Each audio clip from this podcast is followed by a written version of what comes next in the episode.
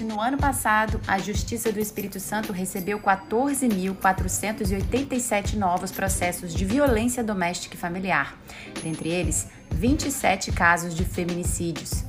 Para estreitar os laços do judiciário com a sociedade, o tribunal acaba de criar a primeira ouvidoria da mulher no estado, mais um canal para receber reclamações, orientar e informar sobre os processos relativos à população feminina.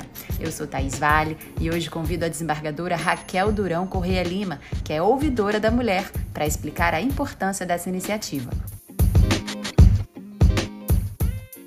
Olá, desembargadora, seja bem-vinda. Parabéns por estar à frente aí desse novo canal de diálogo com a população. Qual vai ser a principal missão da ouvidoria? Olá, Thaís. Inicialmente, eu gostaria de agradecer pela oportunidade de participar deste podcast. Estou muito feliz de poder contribuir de alguma forma na divulgação deste canal tão importante de comunicação entre o Poder Judiciário e a sociedade. Cabe à ouvidoria receber informações, sugestões, denúncias e reclamações a respeito da tramitação de processos judiciais relativos à violência contra a mulher e ainda orientar a mulher vítima de violência sobre os seus direitos. A cada ano chegam milhares de novos processos aqui no tribunal. Em 2021 foram iniciados mais de 14 mil. Neste ano já são cerca de 7 mil novos casos.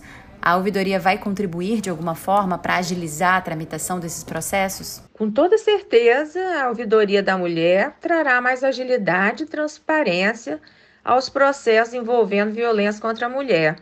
Isso porque, em caso de demora na tramitação dos processos judiciais, a ouvidoria poderá solicitar, inclusive, informações ao juiz que está com o processo para que o mesmo confira prioridade na tramitação. Uma mulher ou testemunha de violência pode fazer denúncia na ouvidoria?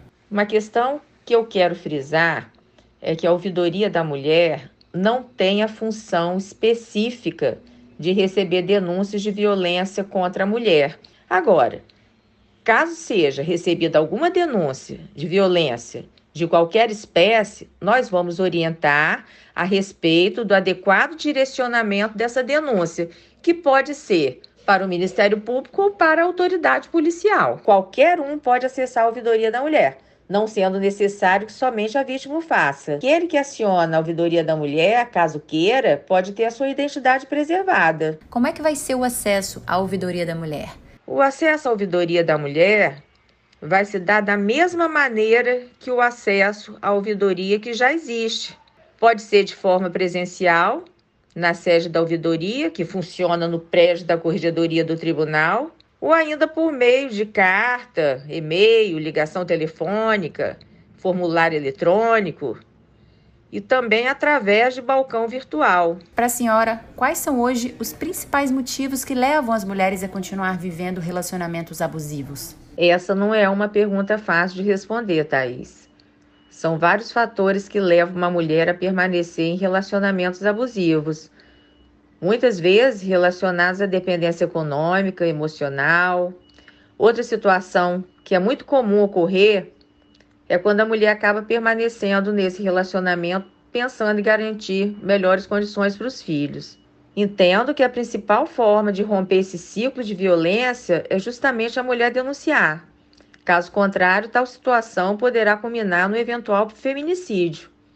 Por isso é importante ficar a mulher atenta aos primeiros sinais de violência, seja essa física, psicológica, moral, patrimonial, dentre outras. Se ela já tiver ciência de que o que está acontecendo com ela é violência doméstica, ela já deve denunciar evitando assim que ocorra algo pior. E como você se sente conduzindo esse espaço tão importante? Fiquei muito honrada e lisonjeada pela confiança para a indicação do meu nome pelos meus pares do Tribunal de Justiça. Sei que é uma enorme responsabilidade estar à frente da ouvidoria da mulher, em especial pelo número alarmante de vítimas de violência doméstica no Estado do Espírito Santo, estatisticamente falando igualmente nos demais estados deste país. E, para tanto, pretendo buscar parcerias e interagir com diversas outras ouvidorias que estejam alinhadas com esses mesmos objetivos. Muito obrigada, desembargadora. Parabéns por mais esse elo entre o judiciário e a sociedade. Lembrando que no tribunal também existe a coordenadoria das varas de violência contra a mulher, que acolhe denúncias e promove ações de conscientização ao longo de todo o ano, inclusive a Semana Justiça pela Paz em Casa, que terá sua próxima edição em agosto. Mas isso já é assunto para um próximo episódio. Até lá. Tchau, tchau.